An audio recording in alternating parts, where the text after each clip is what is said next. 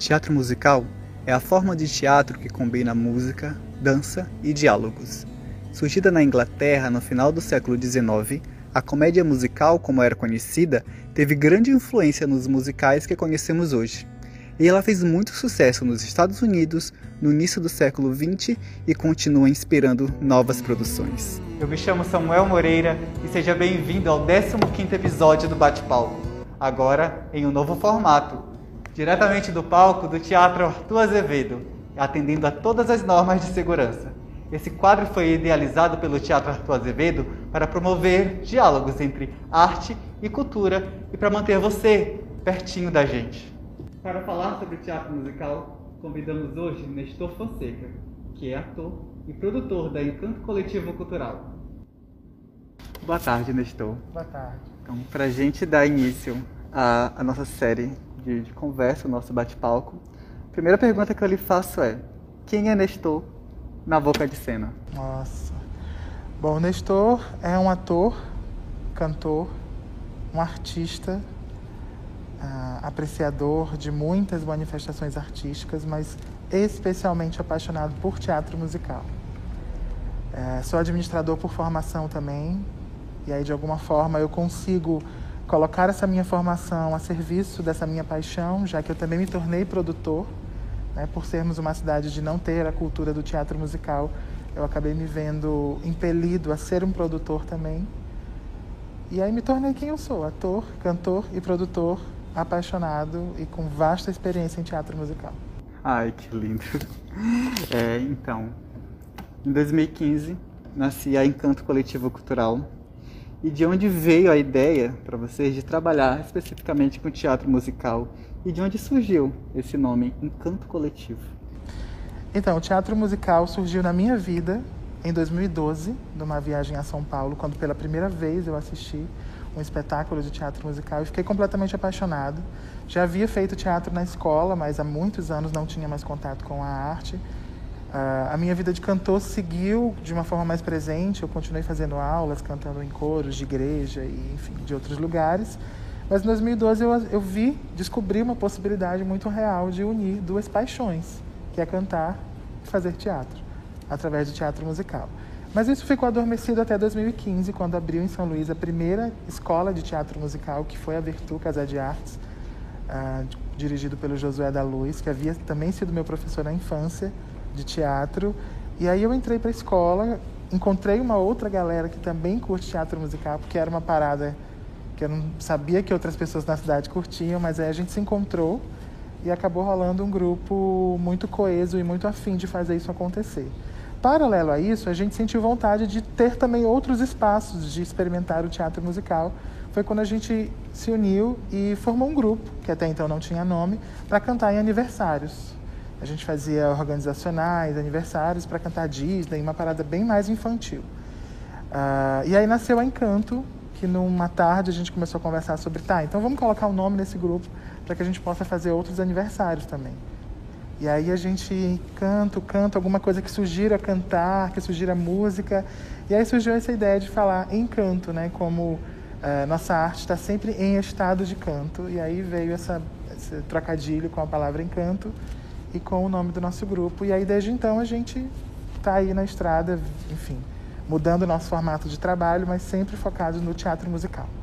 É, e vem cantando, né? Como sempre. Então, Nestor, de 2015 para cá, por mais que você já tenha as vivências antes de, de tentar formar Encanto enquanto um, enquanto um coletivo, é uma estrada, uma estrada bem longa. E para vocês, é, qual foi o divisor de águas? O que, que vocês consideram como a peça, a peça ou o momento mais marcante para o coletivo? Sim, a gente tem dois momentos muito marcantes na nossa história. Um relacionado à, à nossa visão em relação ao grupo de poder encarar, encarar isso de uma forma mais profissional e uma virada de chave mais artística. Foi quando a gente decidiu levar para o palco espetáculos maiores e, e completamente produzidos e montados por nós. Bom, o primeiro fato acontece em 2017, em dezembro de 2017, quando um shopping da cidade convidou a gente para fazer o, a programação natalina, a programação do final do ano.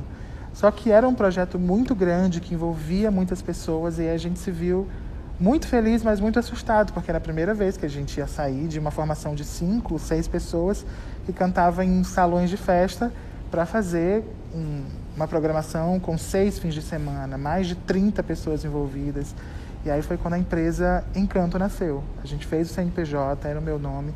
Eu sou o proprietário e o diretor-geral do grupo, né? Eu, enfim, abracei essa causa mesmo de fazer o teatro musical avançar na nossa cidade.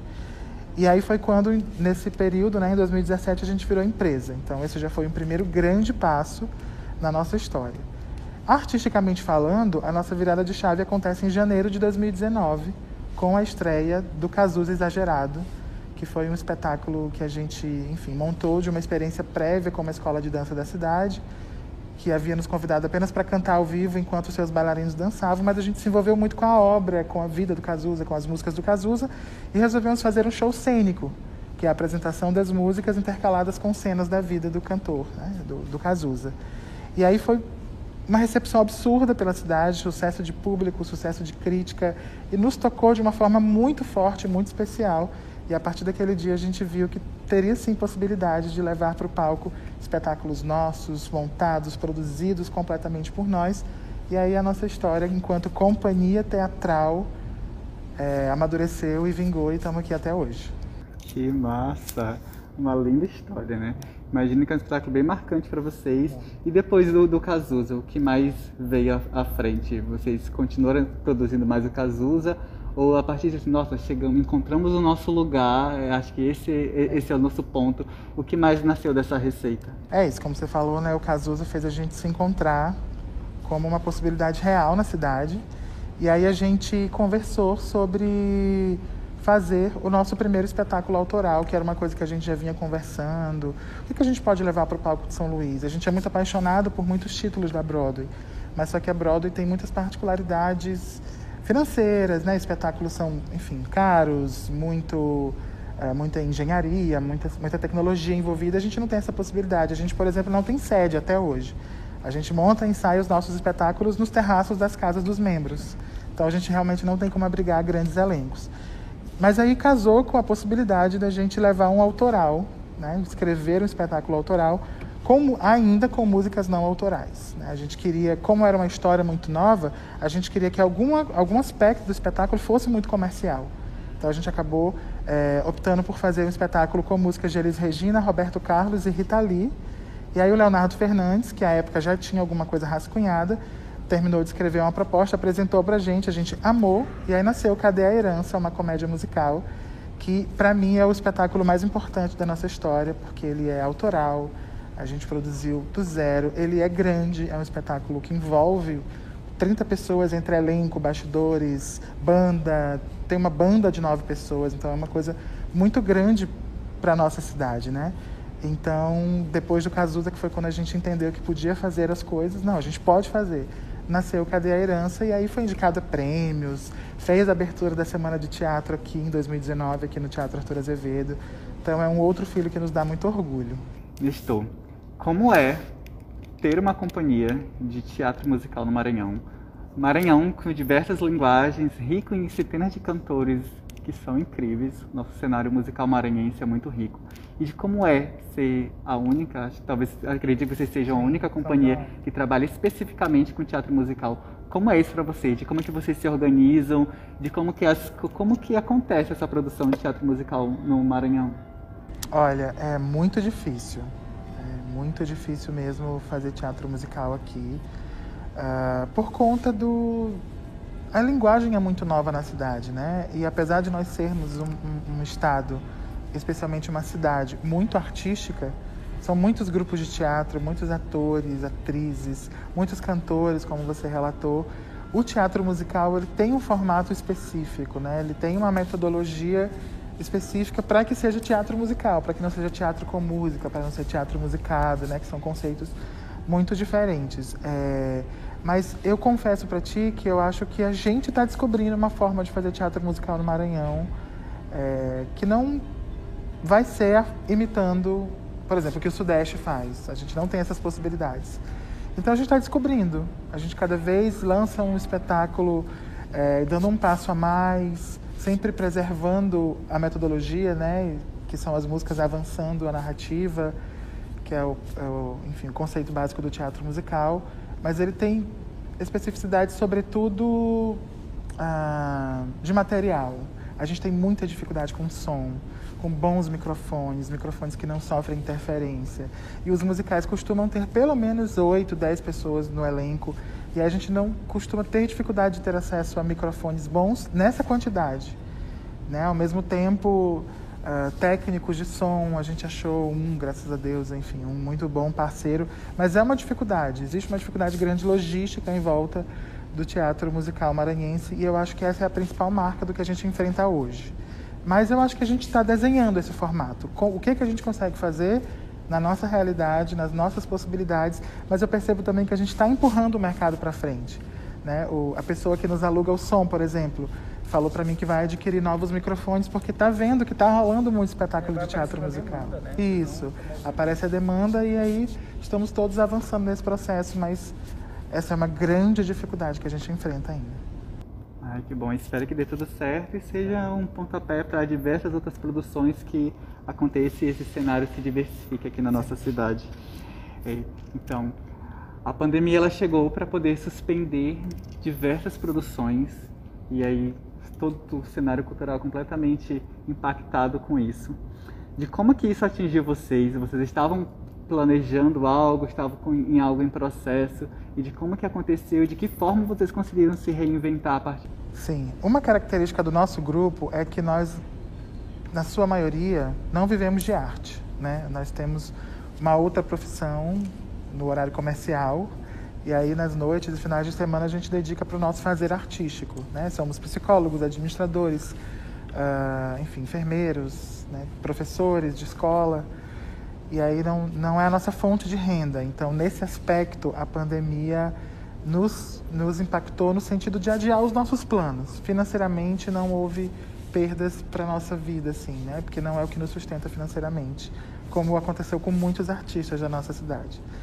É, mas a gente tem sim, do, a gente tinha, né, dois, temos ainda, né, dois espetáculos em processo de montagem que estávamos ensaiando desde janeiro e íamos começar a montagem em março. Né? A gente faz um período de laboratório, estudo de corpo, de voz, e aí em março a gente ia começar a montagem quando precisamos parar por conta do início da pandemia. E aí a gente criou uma metodologia de manter esse elenco participativo, esse espetáculo vivo, de forma online, através das leituras de texto, do estudo de referências, ah, enfim, muita discussão de texto a texto, fala a fala, o que, aquilo quer dizer, qual é o, o, impacto histórico, qual é o impacto emocional na gente, qual é o impacto emocional e histórico na nossa cidade. Então foi um período muito extenso de pesquisa, de discussão, que inclusive muito positivo. A pandemia, sem a pandemia nós não teríamos feito esse processo, transformador para a nossa relação com a nossa arte. Então é uma coisa que eu até combinei com os meninos da companhia. Todo o processo nosso, mesmo fora do período de pandemia, a gente ter um período de estudo como aconteceu e aí agora, a partir de agosto, a gente conseguiu fazer a retomada presencial, né, com todos os protocolos de segurança sendo obedecidos. E estamos aí em processo de montagem de dois espetáculos. A gente precisou, obviamente, ter uma reunião com todo o elenco, porque a gente não tem uma previsão de estreia, a gente já era para ter estreado em agosto os espetáculos. Então a gente precisou mesmo ter uma reunião de renovação de forças e de expectativas e falar, galera, vamos continuar montando que vai dar certo.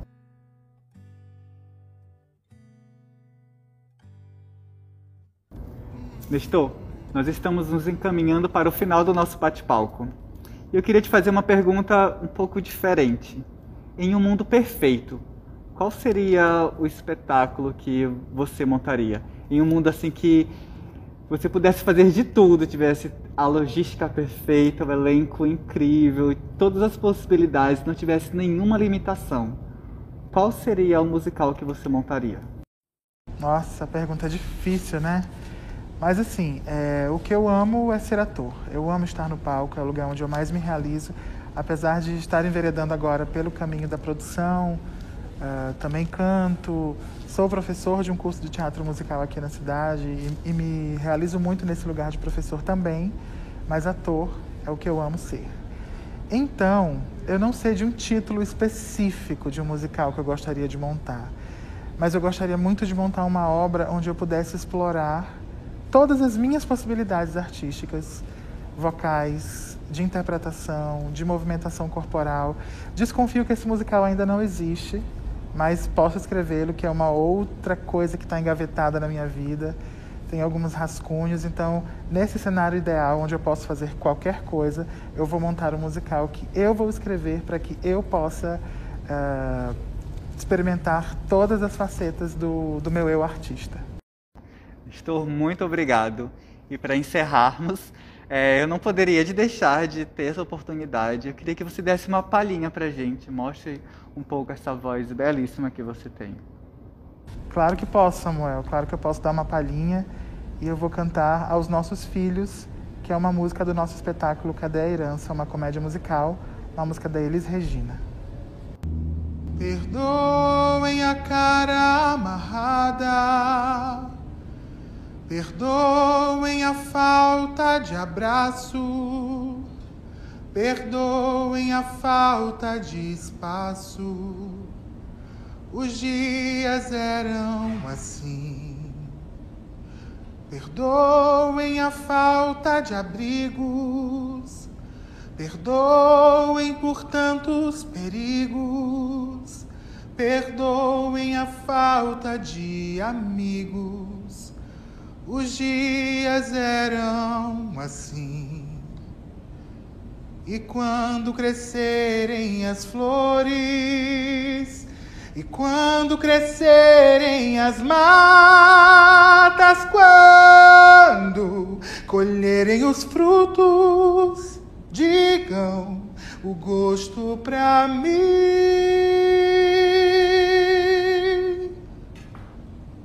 Nestor, Queria te agradecer por ter aceitado o nosso convite. Muitíssimo obrigado por ter estreado o nosso 15º episódio do Bate-Palco, agora em um formato diferente. Então, a gente pode se abraçar, então, soquinho aqui. Muito obrigado, de verdade. Obrigado. Eu que agradeço o convite, toda a equipe envolvida nesse projeto. É sempre uma felicidade estar aqui no Teatro Arthur Azevedo, que é uma casa muito importante para todos os artistas da nossa cidade. Então, muito obrigado e sucesso. Gostou da nossa conversa de hoje? Aproveita e já manda para todos os seus amigos e não esquece de deixar o seu like. Segue a gente também aqui no Instagram, Facebook e Twitter. E eu te espero aqui no próximo Bate-Palco.